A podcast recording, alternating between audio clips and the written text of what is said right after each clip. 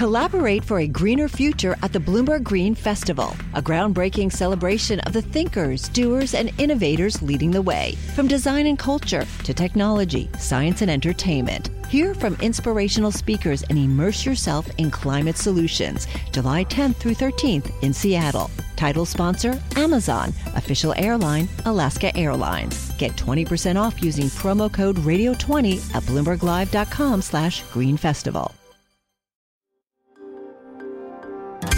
Le entregamos todo lo que necesita saber para comenzar el día. Esto es Bloomberg Daybreak para los que escuchan en América Latina y el resto del mundo.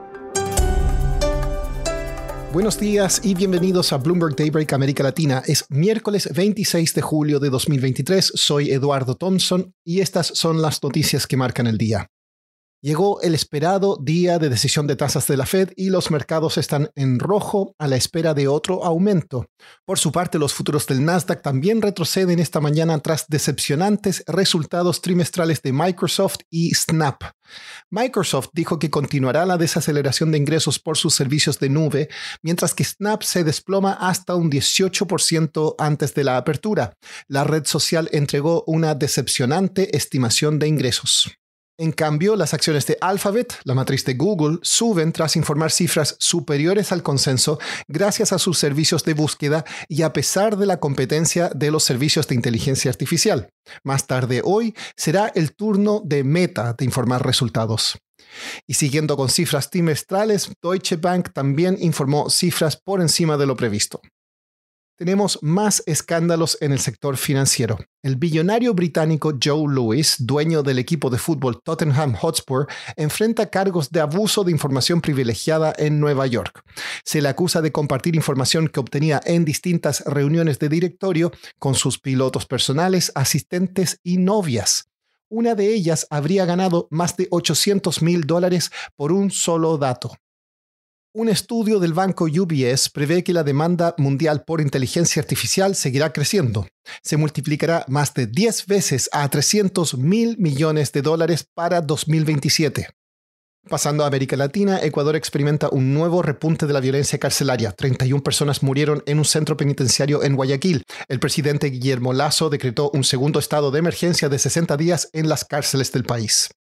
La calificadora de crédito Fitch Ratings mejoró esta mañana la calificación de Brasil de W- a W. Dijo que la decisión se debe a un mejor desempeño macroeconómico y fiscal. En México, Grupo Televisa informó resultados trimestrales que no alcanzaron las estimaciones de analistas. Las ganancias de Coca-Cola FEMSA, por su parte, superaron el consenso.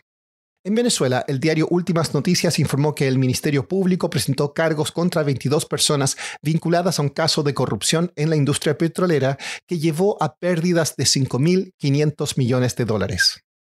Como decíamos al comienzo de este capítulo, hoy es la decisión de tasas de la Reserva Federal de Estados Unidos. Para entender más de este tema, hablé con Sebastian Boyd, editor del blog Markets Live. Acá nos explica en detalle qué espera el mercado financiero. Hoy se espera que la Reserva Federal sube la tasa en 25 puntos base, después de haber pausado en la reunión pasada. Y lo más probable es que esto sea la última alza en lo que ha sido una serie muy dramática de alzas de tasas, pero el mercado piensa que este probablemente sería el último en, en, este ciclo de política monetaria. Eso ya en sí es bastante interesante porque la Reserva Federal en los últimos tres, cuatro décadas, casi nunca ha dejado de subir la tasa de interés sin que hubo una, una recesión.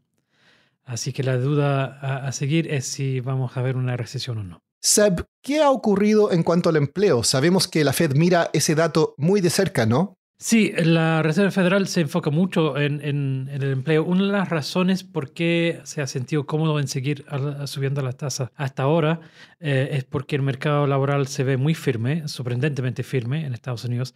Pero lo que estamos viendo, por ejemplo, la tasa de desempleo global en, Estados Unidos es muy bajo, de 3,6% pero estamos viendo que hay algunas alzas en, en algunas de las, medidas. Por ejemplo, la tasa de desempleo entre afro, personas afroamericanas ha subido a 6,4%. Y eso es algo también que mira bastante la Reserva Federal por dos razones. Uno, porque tiene un compromiso que su, su política monetaria no afecta de sobremanera a, a grupos menos avantajado en, en, la sociedad. Y dos, porque generalmente el desempleo entre grupos de menor ingreso es como una, una primera advertencia. Suele ser bastante sensible y suele subir antes que la tasa de empleo nacional. Así que el hecho de que está subiendo la tasa de empleo para afroamericanos eh, podría ser un señal de advertencia para el desempleo nacional hacia el futuro. Seb, ¿qué va a ocurrir de aquí a futuro con la tasa, de aquí a fin de año? ¿Qué se espera? Bueno, lo que ve el mercado es que no cambia nada, que lo dejan ahora.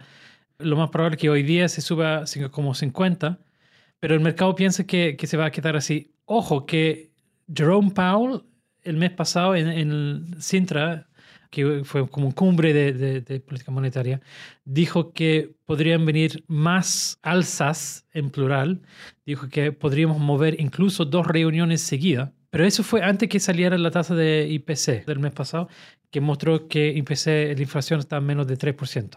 Y ahí el mercado ajustó la, lo que se ve hacia el futuro y, y ven que lo van a mantener sin cambios hasta el fin de año y después bajarlo probablemente en la primera mitad del 2024 ah, para llegar a una tasa de 5,25, igual que hoy, en mayo a más tardar del próximo año. Y para terminar, el astro del fútbol Lionel Messi sigue deslumbrando tras su llegada a la Liga de Estados Unidos. Anoche anotó dos goles en el triunfo del Inter Miami sobre Atlanta United 4 a 0 y lleva tres goles en dos partidos. El copropietario del Inter, Jorge Mas, dijo que habrá comillas, un antes y un después de Messi en el fútbol estadounidense. Eso es todo por hoy. Soy Eduardo Thompson, gracias por escucharnos. Para conocer todas las noticias que necesita para comenzar el día, revise Daybreak en la app Bloomberg Professional, donde puede personalizar las noticias que desee recibir. También puede suscribirse a la versión solo audio en Spotify, Apple Podcasts o la plataforma de su preferencia. Eso es todo por hoy. Escuche de lunes a viernes Bloomberg Daybreak.